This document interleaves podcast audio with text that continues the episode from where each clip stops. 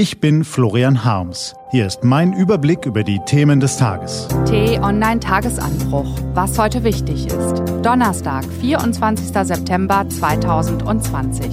Sechs Szenarien für Wohlstand oder Untergang. Es ist an uns, die richtigen Weichen zu stellen. Heute vom Chef vom Dienst Carsten Werner. Gelesen von Ivi Strüving.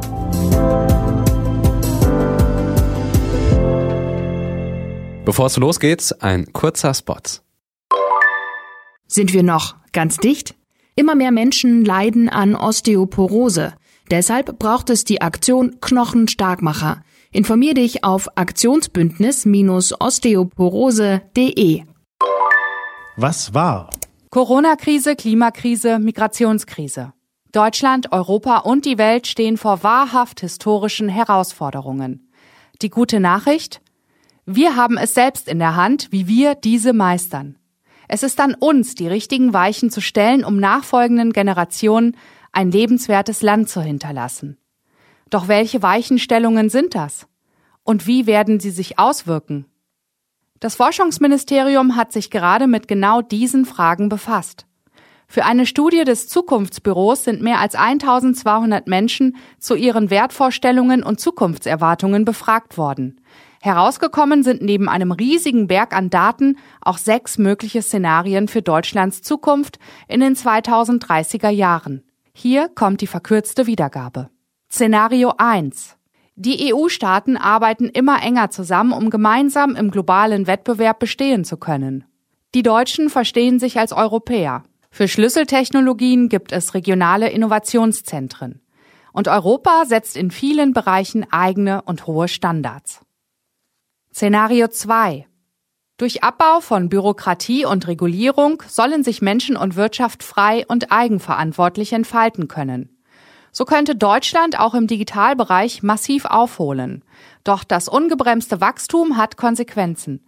Die Einkommensungleichheit nimmt zu, Umweltprobleme verschärfen sich. Szenario 3.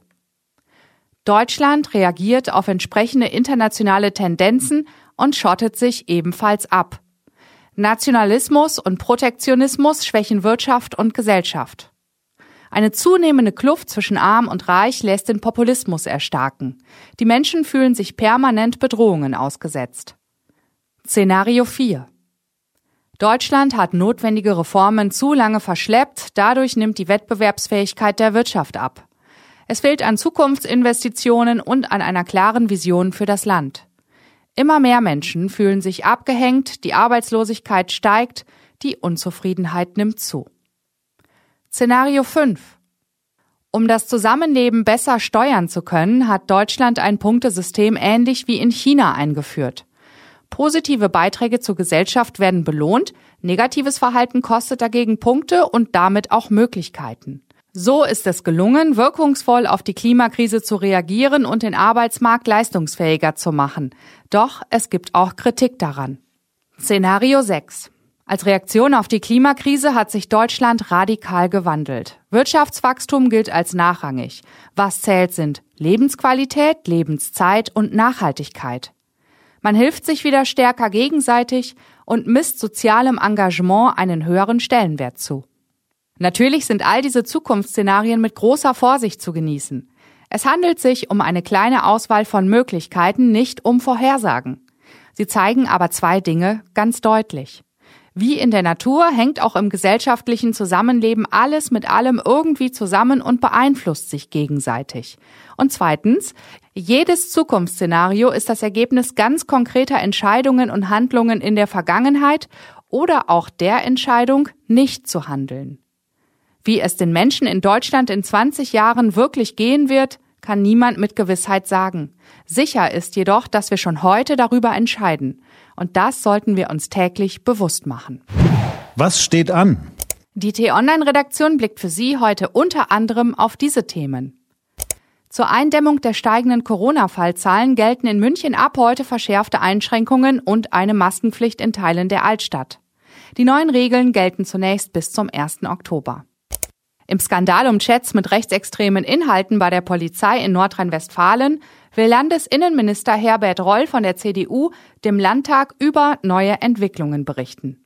Und der Trippelsieger FC Bayern spielt heute in Budapest ab 21 Uhr gegen Europa League-Gewinner FC Sevilla um den europäischen Supercup. Trotz hoher Infektionswerte in Ungarns Hauptstadt werden bis zu 20.000 Zuschauer erwartet. Diese und andere Nachrichten, Analysen, Interviews und Kolumnen gibt's den ganzen Tag auf t-online.de. Das war der T-Online-Tagesanbruch vom 24. September 2020, produziert vom Online-Radio- und Podcast-Anbieter Detektor FM. Den Tagesanbruch zum Hören gibt's auch in der Podcast-App Ihrer Wahl. Kostenlos zum Abonnieren. Ich wünsche Ihnen einen frohen Tag. Ihr Florian Harms.